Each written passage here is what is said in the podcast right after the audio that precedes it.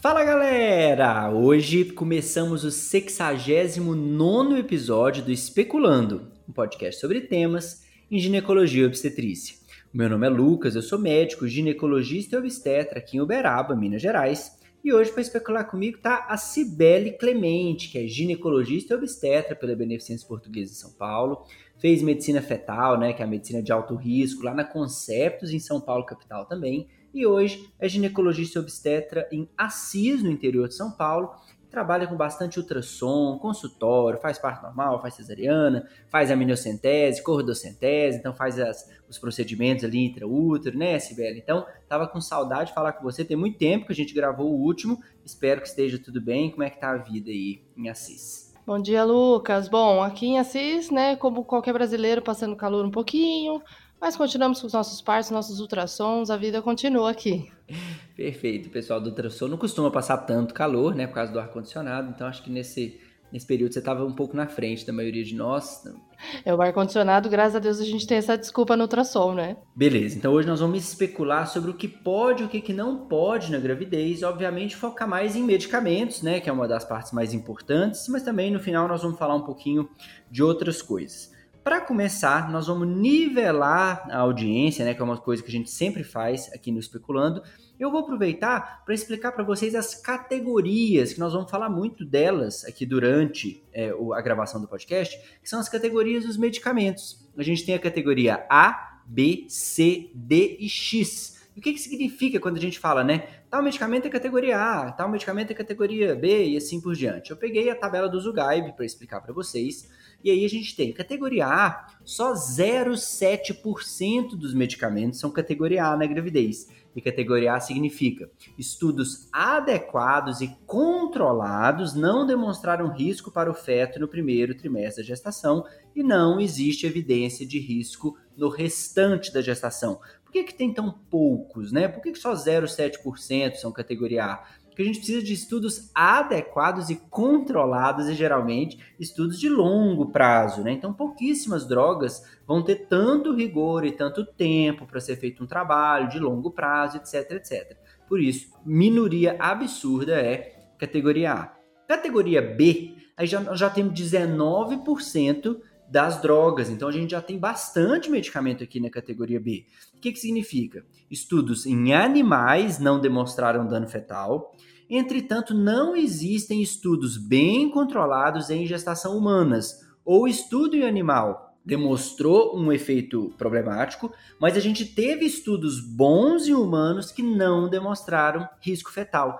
Então aqui é aquele estudo bem feito em animal e um estudo mais ou menos em humano que não mostrou problema, ou a gente tem um bom estudo em humano que não mostrou problema, mas no animal teve algum problema. Então ele nunca vai ser categoria A, né? Ele vai ser categoria B por esse receio ali de que se o animal teve algum problema, a gente tem que ficar um pouquinho mais de olho. Então a gente tem várias drogas aqui na categoria B que a gente pode prescrever tranquilamente, né, para as pacientes. A categoria C é a maioria absurda. 66% dos medicamentos entram na categoria C, que significa risco não descartado, ou seja, estudos em animais demonstraram efeito adverso e não existem estudos em humanos, ou não existem estudos em animais e não existem estudos em humanos. Entretanto, acredita-se que o benefício potencial da droga possa justificar o risco potencial. Então, olha que problema nessa categoria C. Então, categoria C na prática é a gente usa em último caso. Precisou usar, tudo bem, a gente pode usar a menor dose possível, pelo menor tempo possível, sempre o mínimo possível de exposição para essa gestante. Na categoria D, a gente tem 7% dos medicamentos e a gente tem uma evidência positiva de risco, ou seja, eu já vi que dá problema. Então, estudos adequadamente controlados ou observacionais em gestação humanas demonstraram risco para o feto, porém, o benefício pode superar o risco. Então, é aquele medicamento que você não deve usar.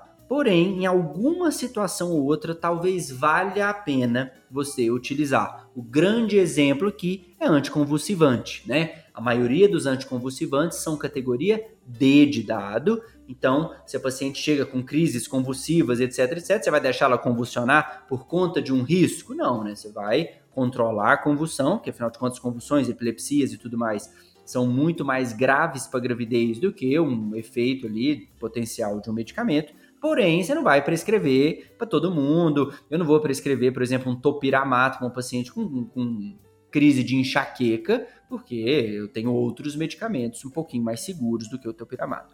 E aí, para finalizar, a categoria X. Categoria X também, 7% das drogas significa contraindicação na gravidez. A gente tem estudo adequadamente controlado, ou observacional em animal ou em humano que demonstraram risco fetal que claramente supera qualquer benefício possível à paciente. Então aqui é assim, não pode usar em hipótese alguma. Então a gente tem coisa melhor, a gente vai usar coisa melhor.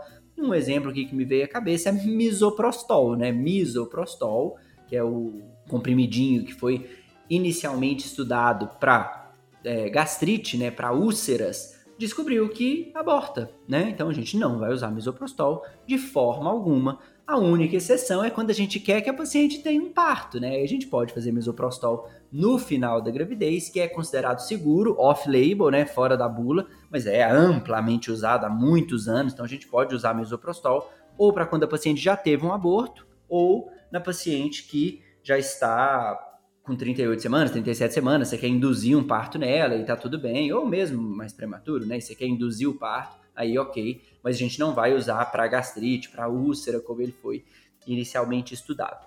Então, beleza, essas são as categorias, e agora a Cibele vai me ajudar a gente desvendar aqui grande parte do que, que pode o que, que não pode na gravidez. E eu gostaria de começar te perguntando, Sibeli, eu acho que é a parte mais difícil, então nós já vamos começar com ela analgésico, né? O que que a gente pode usar na gravidez para amenizar dores das nossas pacientes? Então, o que que é mais seguro, o que que é liberado? Vamos falar de analgésico aqui para a gente começar nossa discussão.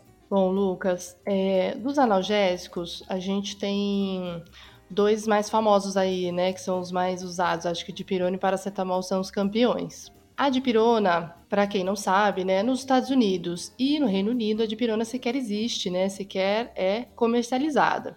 Mas no Brasil e no, na Europa, no restante da Europa, a dipirona é um, né, uma medicação bem acessível. A dipirona nos Estados Unidos é proibida porque eles têm aqueles relatos de ter casos de agranulocitose, mas assim, casos extremamente raros, né? Mas mesmo assim, eles não gostam de comercializar dipirona por lá. Então, pelo FDA, a dipirona é proibida na gravidez, né? Lá nos Estados Unidos.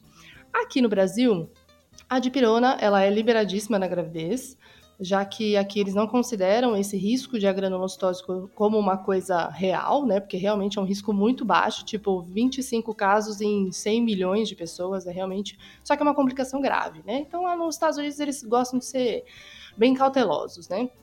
Mas, teoricamente, aqui a dipirona no Brasil, ela é liberada na gravidez, uh, com algumas ressalvas, principalmente quando a gente está falando de já trimestres, né, mais para frente, aí lá no terceiro trimestre. Por quê? A dipirona, ela pode dar é, fechamento de ducto arterioso, porque ela inibe prostaglandina.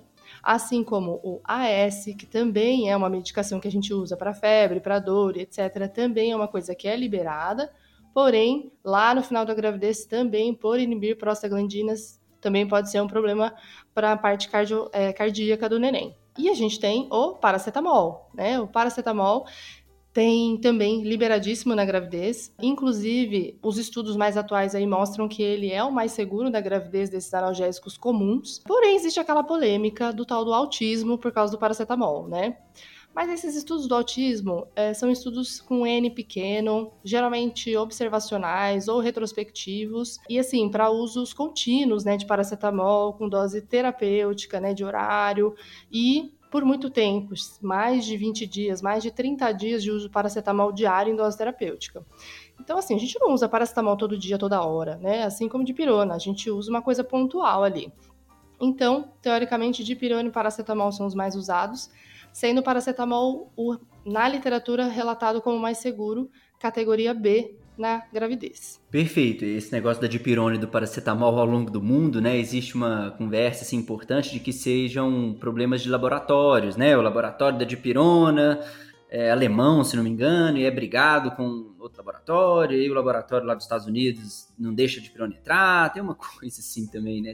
Polêmicas aí de bastidores, talvez tem alguma coisa a ver. Mas paracetamol, como você disse, na né, categoria B na gravidez e a dipirona categoria D de dado na gravidez, pela maioria dos, dos, dos guidelines. Mas assim, eu sempre converso tudo com o paciente, né, Sibeli? Eu falo, ó, dipirona tem esse problema aqui que pode dar em medula e tudo, raríssimo de acontecer, mas existe. E o paracetamol, agora no, no congresso que teve esse ano do, da neuropediatria, foi bastante falado de paracetamol e risco de autismo e tudo. Então, assim, todo mundo com muito medo do autismo, né, Sibeli? Tá aumentando muito os casos e cada dia mais diagnóstico, cada dia mais diagnóstico. Então, as pacientes estão bastante assustadas e acho que é nosso papel, né, explicar para elas o que está acontecendo. Falou, são estudos ruins, a vida inteira a gente usou, mas não te garanto que não tenha nenhum risco, né? Papel do médico é explicar, e aí a paciente opta. Isso é, isso é interessante, sabe o que eu estou percebendo muito no consultório? Que as pacientes praticamente não estão usando analgésico. Então, será que a gente não ficava usando muito analgésico meio que à toa, assim? Falar, ah, tô com uma dorzinha aqui, deixa eu correr ali e usar. Agora que tem todo esse medo de tudo, elas estão dando outras voltas, né? Falar, ah, eu cheguei em casa, tava com uma dorzinha de cabeça, tomei uma água, sentei ali legal, fechei o olho, fui fazer uma caminhada, quem tem condição, né? Foi nadar, fui dar uma passeada ali em volta e parece que tudo melhorou. Então eu acho que a gente tá, a gente medicaliza demais, né, as coisas. Eu acho que esse esse medo que acontece na gravidez, né, que é totalmente justificável, obviamente, traz algumas coisas diferentes assim para a vida da paciente. Eu acho que é, que é interessante, assim. Eu gosto muito de remédio, obviamente, né? Acho que quase todo médico, mas eu gosto da gente tentar fugir um pouco, assim, dos medicamentos que a gente usa demais, eu acho, usa meio que à toa para muita coisa. Eu mesmo, assim, né, vejo que qualquer coisinha que acontece, eu, ai, qual remédio que eu vou usar? Não, calma, né, vamos tentar outras coisinhas assim mais simples, ficar usando remédio à toa, não. Ainda mais na gravidez, né, que tem tão poucos medicamentos, 0,7% dos medicamentos são realmente seguros na gravidez, então acho que é nosso papel tentar evitar ao máximo, né, uso de medicamento assim indiscriminado. É, e sempre falar para a paciente para ela ter consciência, né? A gente fala o que pode acontecer e são raros os casos, né? Como eu falei, a granulocitose ali é 25 a cada 100 milhões. Mas, né, é uma coisa que sempre existe o raro na história, né? Sempre existe os 25, 100 milhões, né? Então a gente sempre lembra, fala que o uso é pontual ali, né? Não é para ficar usando todo dia, assim como várias outras medicações, né? Então é só questão de conversa e conhecer ali como é que funciona a droga. Perfeito. E assim, tomar um pouco de cuidado também com isso que eu disse, de ficar explicando demais para as pacientes, porque algumas pacientes, existem estilos de pacientes que elas são muito inseguras, né? E elas querem uma posição assim mais mais direcionada do médico mesmo. Então, talvez você dá aquela explicada por cima, mas depois no final dá uma palavra final, né? Isso é importante também do médico. Oh, mas pode usar isso, isso, isso. A chance é muito baixa. É um medicamento seguro, papapá, papá. Eu acho que isso é interessante também. Isso faz parte da gente, né? Seguindo, agora mesma coisa ali do analgésico, né? Até porque a dipirona a gente não sabe o mecanismo de ação dela, né? Ele não é totalmente conhecido até hoje. Talvez seja um mecanismo de ação muito próximo dos anti-inflamatórios não hormonais, que é o que eu quero conversar com você. Anti-inflamatório não hormonal, não sei você, mas eu na residência aprendi. Não se usa anti-inflamatório. Ponto. A gente não usava, suspendia tudo, etc. E aí fui estudar e vi que não é bem assim, né, Sibeli? Depois me conta a sua experiência de como que você aprendeu inicialmente os anti-inflamatórios, se você já aprendeu de forma correta, ou se foi desse jeito também, e vamos discutir quais anti-inflamatórios, como que se usa, onde que realmente ele é, é mais perigoso, enfim, vamos falar de anti-inflamatório. Lucas, igual para mim, viu? eu também aprendi na residência que, sob hipótese alguma, eu poderia usar anti-inflamatório na gravidez. Era tipo talidomida, sabe? É, mas, né, a gente, graças a Deus, a gente, a vida além da residência é quando a nossa vida começa como médico, né? Então, a gente aprende que a, a coisa não é bem assim, né? A gente estava falando do FDA aí na, na de pirona, o FDA, inclusive, categoriza os anti-inflamatórios não esteroidais no começo da gravidez, né, antes da vigésima semana, como categoria B antes da primeira metade, os anti-inflamatórios podem ser usados. Obviamente, né, como tudo nessa vida, como a gente já falou aqui, não dá para ficar usando para sempre, não dá para ficar usando dias e meses, mas tratamentos pontuais, com certeza, são medicações seguras, né? Já quando a gente fala de segunda metade da gravidez, né, segundo e terceiro trimestre, é, a gente já tem que ter um pouquinho mais de cuidado, principalmente lá no final, né? De novo, lá no terceiro trimestre. Se a gente precisar usar anti-inflamatório por algum motivo, a gente tem que monitorizar esse bebê. E tentar usar o anti-inflamatório pelo menor tempo possível e com a menor dose possível. Né? Então, eles consideram menor tempo e menor dose 48 horas, mais ou menos, e lógico que a dose vai depender de cada anti-inflamatório, mas 48 horas é o que eles consideram um, uma, um tempo seguro ali, né? Só que nenhum tratamento com anti-inflamatório dura 48 horas, né? Então, teoricamente, se for usar por mais tempo, vai precisar monitorizar o bebê líquido e coração, né? Já que os anti-inflamatórios também podem fazer é, constrição de ducto arterioso. E o líquido, porque pode causar injúria renal. A gente falando dos mais dos que a gente mais usa, né? Ibuprofeno, nimesulida, diclofenaco. As doses então ali são é, seguras, né? São medicamentos seguros até a primeira metade. Outros anti-inflamatórios que a gente não usa tanto, o ideal seria o médico dar uma olhada ali na bula, dar uma estudada para ver qual que é a melhor dose no menor tempo possível, né? Mas os mais seguros, os mais que a gente mais usa, né? Nimesulida, ibuprofeno, essas coisas é, todo mundo sabe a dose aí e são medicamentos seguros na primeira metade da gravidez. Eu sempre brinco que remédio bom na gravidez é remédio antigo, né? Porque, obviamente, estudou-se mais, né? A gente tem mais conhecimento, então evitar esses inibidores de COX-2, né? Tem menos estudo com eles, preferir os ibuprofenão da vida, o que você falou, né? Mesolida e tal. E para a gente fechar o assunto de dor, né? Então nós já falamos de analgésico, de anti-inflamatório, vamos falar de opioide? O que, que a gente tem de informação sobre opioide na gravidez, Sibeli? Então, né, outro, outra medicação que a gente usa bastante é o tramadol, né? Os opioides em geral, óbvio que a gente prefere não usar opioides, principalmente lá no final da gravidez, porque logo perto do parto ali Existem relatos de síndrome de abstinência quando a gestante usa doses diárias, mas pelo menos não tem relatos de teratogenicidade, né, de malformação. Mas os efeitos, né, dos opiáceos ali, tanto na a pessoa adulta, né, que usa aquilo diariamente, isso também pode ter repercussão na RN, que pode já nascer com uma síndrome de abstinência. Isso também inclui os opioides mais fortes, né, meperidina e morfina, tudo mais ou menos a mesma leva, mas é óbvio que a gente vai usar essas medicações quando os analgésicos comuns não dão conta, né, e a gente também vai usar em, em casos pontuais. Tramadol categoria C na gravidez, com algumas ressalvas, né? E lembrando, né, Lucas, que a gente está falando aqui de consequências dessas medicações e a mãe, ela sempre pergunta, ah, mas pode acontecer alguma coisa com o neném? Principalmente de malformação, né? Então, lembrando que toda gravidez, independentemente de se usa medicação ou não, toda gravidez tem até 5% de chance de ter um defeito congênito, né? Tem que sempre lembrar, elas ficam se questionando quando o neném vem com alguma coisa, né? Defeitos congênitos podem ter, é, são né, riscos aí basais de pelo menos 5%. Perfeito, Sibeli. Então agora a gente já sabe o que a gente vai fazer quando a paciente nos queixar de dores em geral, né? Então já foi muito bem explicado, tranquilo. Tirou aquele, aquele problema grande que foi criado em torno dos anti-inflamatórios, né? Não é tão problemático assim. Existem alguns trabalhos mostrando é, malformações cardíacas quando é usado no primeiro trimestre, mas é coisa raríssima também. Então, categoria B na gravidez, evitar na segunda metade, principalmente após 32 a 34 semanas, que é onde pode ter mais problemas. Se for necessário usar, fazer ultrassom de perto para ver se o líquido não está reduzindo muito. Beleza. Próximo grupo que nós vamos falar são os antibióticos, né? Aí aqui, ixi, aqui a gente usa muito na gravidez, é bom a gente saber bem sobre eles. Eu queria saber se você tem alguma dica para a gente não prescrever, alguma coisa que não é recomendado. Como é que a gente faz com antibiótico aí no dia a dia da gestante? Bom, para não prescrever nada errado é estudar, né, Lucas? Vamos estudar, pessoal.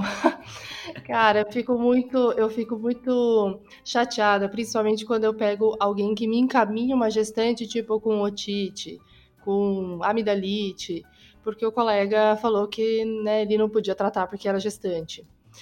Isso não existe, né, gente? Você não consegue tratar como clínico uma paciente com uma otite ou uma amidalite, tá precisando rever os conceitos aí, né? Mas eu acho que, assim, a, a, mais ou menos a organização que eu faço na minha cabeça, óbvio que eu também não sei todos os antibióticos que elas podem ou não podem usar, eu sempre tenho uma fonte para consultar, né? Para saber o que, que pode acontecer ou não quando se usa na gravidez e na lactação também, né? Mas, basicamente, os que a gente mais usa, né? As penicilinas, as cefalosporinas, são seguros na gravidez. A gente tem também aqueles que a gente está habituado para prescrever para infecção urinária, tipo nitrofurantoína também é seguro, a fosfomicina também é segura. Enfim, esses são seguros. Mas, né, metronidazol seguro, que também é uma coisa que a gente pode usar bastante na gravidez. Só que, falando dos não seguros, né, acho que é mais fácil a gente falar do que a gente tem que evitar do que os que são liberados. Por exemplo, quinolonas, né, a cipro, norfloxacino, essas coisas são a gente tem que evitar na gravidez porque pode causar problemas nas cartilagens dos nenéns. As sulfas, sulfas também a gente evita um pouco, principalmente dependendo do trimestre. Tem história de fenda palatina, tem história de icterícia neonatal, né, principalmente nos bebês aí que têm deficiência de G6PD, podendo causar kernícteros, né? A gente sabe tudo que pode acontecer com quem tem kernícteros. A gente também tem relatos de defeitos cardiovasculares na, nos bebês com, que tomam sulfa, né? De mães que tomaram sulfa.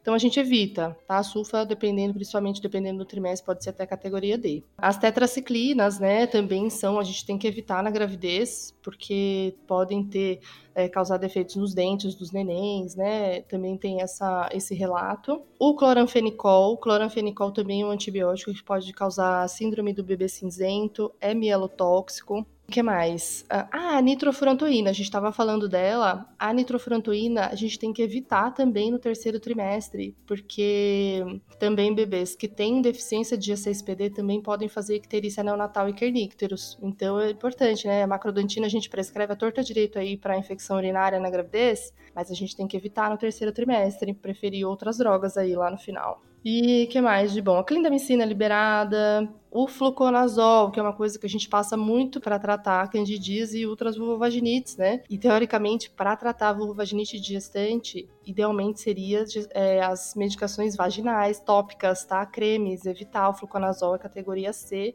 e também com algumas ressalvas aí na gravidez. Então, evitar os azólicos via oral aí. E aminoglicosídeos, né? A mica, a genta, podem ser ototóxicos e nefrotóxicos na gravidez. Então, também evitar. Perfeito. E essa colocação da nitrofurantoína é muito importante porque dependendo do protocolo que se estuda, né, se a paciente tem duas infecções urinárias, ela já tem que usar antibiótico a gravidez inteira, ou uma pielonefrite, tem pequenas variações aí, mas enfim, é comum a gente usar antibiótico a gravidez toda, né, para problemas urinários, e aí, na hora que ela chega no final da gravidez, ali, 30 semanas, 34, enfim, o ideal é você mudar, né, a nitrofurantoína para cefalexina, por exemplo, porque, como você disse, a nitrofurantoína pode dar alguns problemas aí no final da gravidez, não é isso? Exatamente. Então, perfeito. Então, antibiótico ótimo, né? Dá para perder medo de vários, né? A moxilina a gente pode usar tranquilamente, a azitromicina pode usar tranquilamente. Então, você deu aquela tirada de, de medo, assim, da maioria das pessoas com relação ao antibiótico, isso é importante, mas é o que você disse. Você tem que ter uma fonte segura de, de checagem, né? Eu não, não tô ganhando nem um real para fazer isso, quem me dera, mas eu uso muito o Whitebook, né? O Whitebook você joga, tem ali a classificação, é uma das fontes, mas tem N fontes, né? Hoje com a internet não tem jeito, né? Procura uma fonte confiável e manda ver e tem aquilo ali sempre para checagem no seu dia a dia. Beleza, vamos aqui agora para o final. Nós vamos falar dos antieméticos, né, Sibeli? O que, que a gente pode fazer para aquela paciente com náuseas e vômitos? Eu tenho certeza que você vai entrar numa polêmica aí dos últimos anos, que é do Vonal. Então, vamos falar sobre os medicamentos para náuseas e vômitos. Bom, os medicamentos de náusea e vômitos, a grande maioria né, dos habituais aí também que a gente usa são liberados. Dramin, Plasil, Meclin, são todos liberados. Falando da nossa, nossa adorada onda cetrona, né, o famoso Vonal, Zofran e outras, outros nomes comerciais aí, existe, né, mais, mais um caos instalado na medicina aí das, e na, das grávidas, que é o Vonal relacionado à fenda lábio-palatina, né, e a Febrasgo, né, soltou na época e permanece essa nota de que aqui no Brasil eles permanecem é, como Vonal uma droga liberada, né, o dacetrona como uma droga liberada para controle de náuseas e vômitos na gravidez.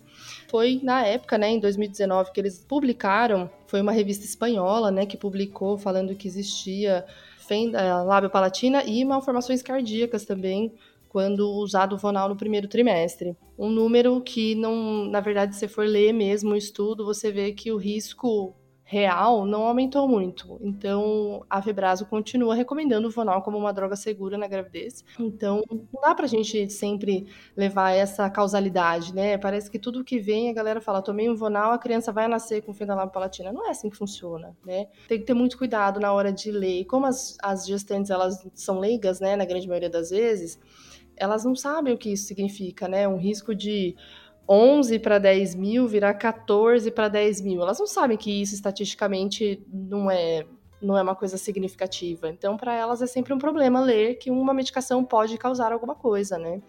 Então, por isso que sempre tem que checar a fonte, tentar ver é, explicação, conversar com alguém para evitar usar coisas que pode de forma errada ou, ao contrário, né? Usar coisa que não pode achando que tá tudo bem. Então, sempre procurar fontes de sabedoria aí. Perfeito. E o que eu sempre falo é, se teve algum trabalho mostrando, evita inicialmente, né? Tenta ir primeiro o Dramin, né? O dimenidrato, o Plasil, o Meclin. Não resolveu e tudo bem, a gente pode ir para onda cetrona sem nenhum problema. É validada, a Febrasgo está aqui validando a gente, então tá tudo bem. Mas assim, sempre que tem algum trabalho, não custa nada, né? Um pouquinho de prudência, a gente fala, ah, tá com um pouquinho de náusea, tá bem tranquilo, assim, aquele quadro inicial, vamos tentar outra coisa assim mais simples e tudo. Se o paciente já chega com um quadro muito grave, muito sério, e já quiser iniciar também o Vonal, tá tudo bem, né? Como você disse, a Febrasgo liberou.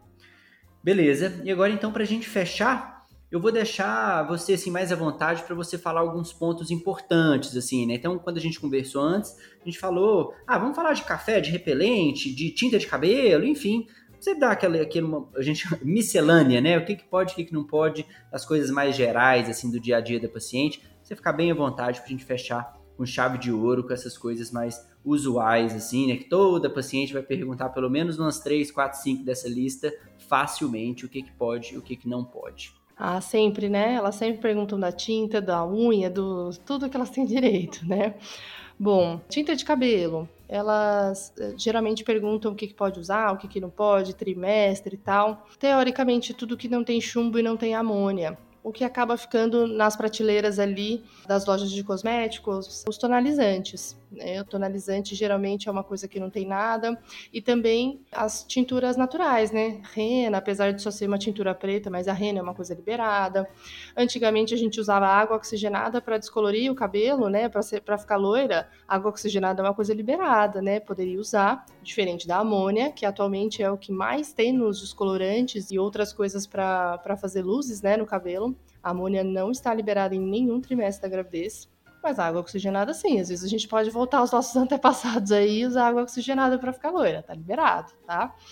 Alisamento de cabelo, né? Elas sempre perguntam também alisamento de cabelo, que pode, que não pode. Olha, eu particularmente é, não deixo fazer alisamento durante a gravidez porque dificilmente esses produtos são, vou dizer puros, assim, mas puros de uma substância só para alisar o cabelo, né? Existem algumas revistas que falam sobre usar carbocisteína para alisar cabelo, mas eu particularmente não deixo usar nenhum tipo de alisamento na gravidez, exatamente por não saber o que tem lá dentro, né? Eu também os nomes que vêm ali na composição são difíceis de decifrar, então eu geralmente não deixo usar nenhum alisamento durante a gravidez. Repelentes, repelentes principalmente para a gente aqui do país tropical, né? Um monte de doença vinculada a vetor como os insetos, né? Então eu sempre prescrevo, principalmente no verão e na época de chuva, uh, os repelentes com icaridina e DET, né? Que é uma coisa que também são a maioria. Então é difícil de errar no repelente, né? Mas geralmente icaridina é uma coisa super comum e fácil de ler nos rótulos, então os de icaridina também estão liberadíssimos que mais elas perguntam muito? Comida, né? Elas perguntam muito de comida. E a gente vem falar aqui das comidas cruas, a comida japonesa e aquelas outras coisas que elas adoram comer. É, e eu sempre falo para as minhas pacientes que o problema não é o peixe cru, né? O problema é de quem prepara o peixe cru, né? De, de, como esse peixe é processado. Também outras comidas aí que são consumidas cruas, como saladas, quibe cru, carpaccio. Todas as comidas cruas para gestante podem ser um problema. Não só podem transmitir toxoplasmose, como outras doenças, né? Giardíase, hepatite A e outras coisas. Então eu falo para elas evitarem as comidas cruas é, ou comerem comidas cruas de procedência que elas sabem de onde vem, né? Esses dias atrás eu peguei uma gestante que estava assim, tive que interná-la desidratada porque ela foi para a praia e voltou toda cheia de desinteria, vomitando muito porque ela teve uma intoxicação alimentar porque tomou um suco na praia. E óbvio que a água do, da praia é cheia de contaminação, usam gelo que não é potável, então ela ficou muito mal. Então, por isso que eu sempre peço para prestar atenção na procedência da comida, né? nem tanto na comida em si, né? Temos a cafeína, a famosa, cafeína famosa, que pelo FDA também, 200 miligramas de cafeína por dia. E 200 miligramas de cafeína por dia dão dois expressos ou mais ou menos uns 150, 200 ml de café coado. Só que isso é uma fonte de cafeína, né? Sempre tem que lembrar que chocolate, Coca-Cola, chá verde e outras coisas também tem cafeína. Então, isso tem que contabilizar na conta aí, né? O que mais você quer saber, Lucas? O que mais de bom suas pacientes te perguntam? Adoçante, alguns tipos de chá, elas me perguntam bastante. Laser, né? Laser, depilação a laser. Então, vamos falar, vamos, vamos fechar. Adoçante, tipos de chá e depilação a laser. O que, a gente responde para elas se elas perguntarem para nós sobre isso? Eu vou, eu vou falar dos hidratantes também, tá? Que é uma coisa que elas perguntam muito e usam diariamente. Produto de, de cosmético, né? Que elas usam bem. Bom, dos adoçantes, idealmente seria bom não usar nenhum, nem açúcar, né? Mas os adoçantes, até que o stevia é o que menos tem estudos na gravidez, né? Então o ideal seria evitá-lo, mas também não, não tem comprovação de que causa alguma coisa para o bebê, mas teoricamente os adoçantes são liberados, também com uso com parcimônia e, como eu disse, evitar o máximo que conseguir. Dos hidratantes, que é outra coisa que elas perguntam muito, e outros produtos cosméticos, né? Os hidratantes, evitar os que têm ureia, ureia não pode usar na gravidez, os hidratantes. Dependeria da concentração, tá? Mas como a gente é difícil a gente saber a concentração, dificilmente eles escrevem isso na embalagem, então os hidratantes com ureia a gente evita, assim como cremes tanto para o rosto quanto para o corpo que tenham ácido glicólico, ácido retinóico, ácido salicílico, hidroquinona, não podem usar, tem que ser evitados na gravidez. Inclusive, se você engravidou, tem que passar numa revisão lá com a dermatologista, ver quais são as, as medicações e os cremes e as coisas que você está usando, que talvez eles tenham que ser trocados, né, durante a gravidez. Ah, o protetor solar. O protetor solar é uma coisa extremamente importante para grávida, né?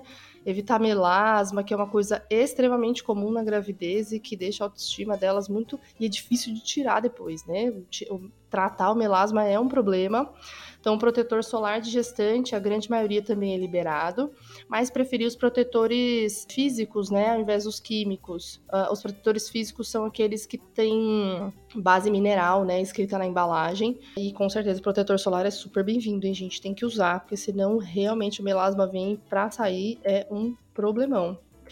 E falando ainda da estética, né? Depilação. Depilação de gestante ou é lâmina ou é cera. Não pode usar creme depilatório, não pode fazer laser. Esses dias abri um pré-natal, a paciente perguntou: Ah, eu tenho depilação a laser segunda-feira, posso fazer? Eu falei: Não, até a gravidez acabar, não vai poder fazer mais.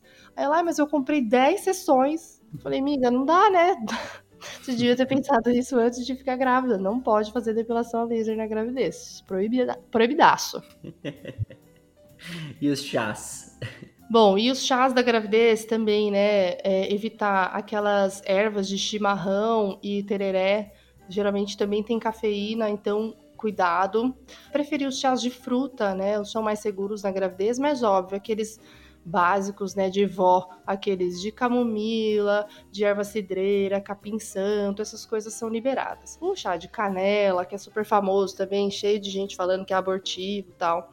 O gente ia ter que tomar toneladas e toneladas de canela para isso ser abortivo, hein? Assim como outros, né, falam que cravo, é, chá de milhões de coisas aí é abortivo não é assim que funciona, né? Comer uma canelinha ali misturada nas coisas também não vai fazer você ter um aborto espontâneo. Então, eu acho que a parte dos chás é mais preocupando com cafeína do que com a substância provavelmente dita abortiva ali. Tá? Então, os chás prefiram os de frutas. Fica a dica, prefiram os de fruta. Perfeito, arrasou, viu, Sibeli? Nós já estamos aqui com mais de 35 minutos, então já deu pra gente falar muita coisa legal sobre o que, que pode o que, que não pode na gravidez. Então eu quero primeiro te agradecer por ter aceitado o convite, ter disponibilidade aí para gravar e explicar tanto de coisa legal para nós e para todo mundo que nos escutou. Se você quiser despedir da audiência, fica à vontade aí, foi um prazer. Bom, Lucas, mais uma vez, obrigada pela paciência aí de esperar a minha agenda louca para a gente gravar esse episódio tão legal. E obrigado, pessoal, aí pela audiência. Em breve, se Deus quiser, mais episódios aí pra galera. Perfeito. Muito obrigado, viu, Sibeli, mais uma vez. Obrigado para quem nos escutou até aqui. E para dúvidas, críticas ou sugestões no e-mail especulandopodcast@gmail.com. E até a próxima.